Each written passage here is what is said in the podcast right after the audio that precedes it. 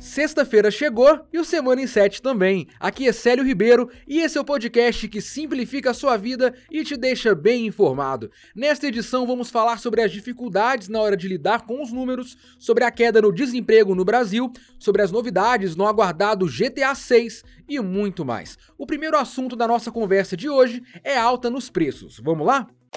Com o valor de alguns alimentos básicos, como leite, subindo mais de 20% no mês, não dá para evitar a preocupação com o um aperto no bolso. E uma pesquisa realizada pela consultoria Deloitte em 24 países mostrou que a preocupação do brasileiro em relação à alta dos preços é 3% maior do que a média mundial.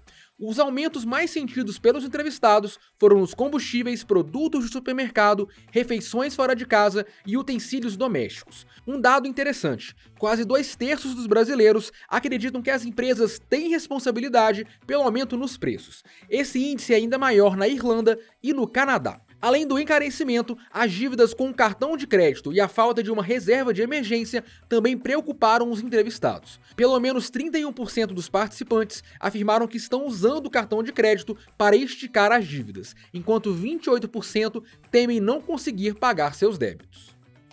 Outro levantamento divulgado na última semana revelou que a população brasileira está mais velha. Segundo o IBGE, o percentual de pessoas com 30 anos ou mais passou de 50% para 56% em 9 anos, enquanto a população com 30 anos ou menos caiu de 50% para 44%. As regiões Norte e Nordeste são as que têm a população mais jovem, com um percentual entre 27% e 30% com 18 anos ou menos. Já as regiões Sudeste e Sul têm a maior concentração de idosos, com 16% dos moradores de cada região com mais de 60 anos. No geral, a população brasileira passou de 196,5 milhões em 2012 para 212,7 milhões em 2021. As mulheres são maioria. Segundo especialistas, nascem mais homens do que mulheres por aqui, mas como elas têm uma taxa de mortalidade menor, a participação delas na pirâmide etária aumenta à medida que a idade avança. Um dado curioso é que 72 milhões de pessoas moram sozinhas atualmente. Os números mostram que a maioria das mulheres que moram sozinhas são idosas, enquanto no lado masculino são os jovens. Mudando de assunto, ter dificuldade para lidar com a matemática é algo normal, mas em alguns casos, os problemas enfrentados ao encarar os números podem ser indícios da descalculia. Essa desordem neurológica afeta a capacidade dos pacientes de raciocinar ou até mesmo pensar em atividades que envolvam numerais. E esses problemas são sentidos por cerca de 6% da população mundial. Não é pouca gente, não. E olha, esse transtorno não é apenas um obstáculo na hora da prova de matemática, não. A descalculia também atrapalha muitas pessoas em situações do cotidiano, como organização financeira. Uma estudante entrevistada pelo Inset contou que algumas atividades rotineiras, como recarregar o cartão do ônibus ou aproveitar uma promoção no supermercado, se tornam pequenos obstáculos diários. Apesar de parecer a mesma coisa, existem diferenças entre a descalculia e a dificuldade com os números. A primeira é definida como um transtorno congênito que causa incapacidade ou a falta de habilidade para tarefas relacionadas com os números, e ela pode ser diagnosticada. Já a segunda é uma dificuldade de aprendizagem causada por fatores externos, como mudança de escola, problemas no relacionamento com o professor ou até mesmo com os colegas. E como a gente já disse, a descalculia deve ser diagnosticada sempre por uma equipe de profissionais multidisciplinares. Mas o Inset preparou um quiz que te ajuda a descobrir se você pode ter esse transtorno. No nosso portal você também encontra mais informações sobre a descalculia e relatos de quem convive com ela diariamente. Então já sabe, né? Clica no link da descrição e boa leitura. Há algumas semanas a gente falou aqui no nosso podcast sobre a relação entre o touro, o urso e a bolsa de valores. E hoje vamos falar sobre dois outros animais, dessa vez duas aves que costumam colocar as suas asas na economia mundial, o falcão e a pomba. As duas aves aí são usadas para ilustrar as decisões tomadas pelos bancos centrais em relação à inflação e à taxa de juros do país.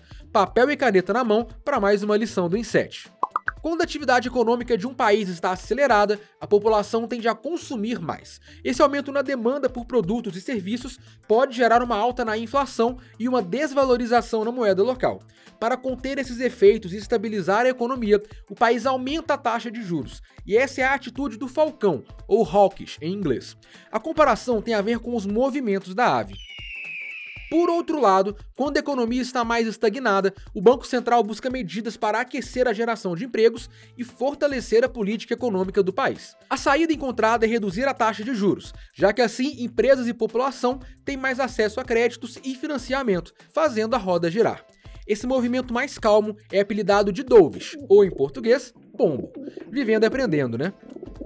E tem mais animal passeando pela economia. Aqui no link da descrição você descobre o que o unicórnio e o camelo têm a ver com as startups. Vai lá conferir.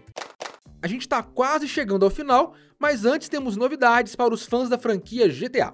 Não, eu não tô falando de mais uma DLC do GTA V. Dessa vez são notícias sobre o próximo jogo da franquia. Fontes internas da Rockstar Studio revelaram para a revista Bloomberg que o GTA 6 deve contar com pelo menos uma protagonista feminina.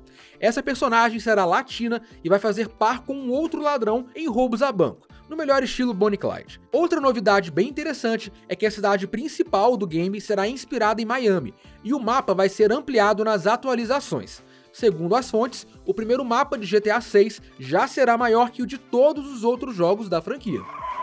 Mas segurem a ansiedade porque não existe nenhuma data prevista para a saída do jogo. Inclusive, os desenvolvedores duvidam muito que o GTA 6 saia antes de 2024. Até lá, a solução é continuar se divertindo com os outros games da franquia. Nada melhor que fechar o podcast com notícia boa. O Brasil registrou a quarta queda seguida na taxa de desemprego, que chegou a 9,3%, o menor percentual do país desde o segundo trimestre de 2015. O número de pessoas ocupadas bateu recorde, passando de 98 milhões. E os setores que mais se destacaram nos últimos três meses foram o comércio, a construção e a indústria. Apesar dos números animadores, mais de 10 milhões de brasileiros seguem desempregados. Se você está procurando uma oportunidade de trabalho, segue a dica. O IBGE abriu um novo concurso com 15 mil vagas para trabalho temporário no censo 2022. O cargo é de recenseador e o pagamento é calculado a partir do número de entrevistas feitas.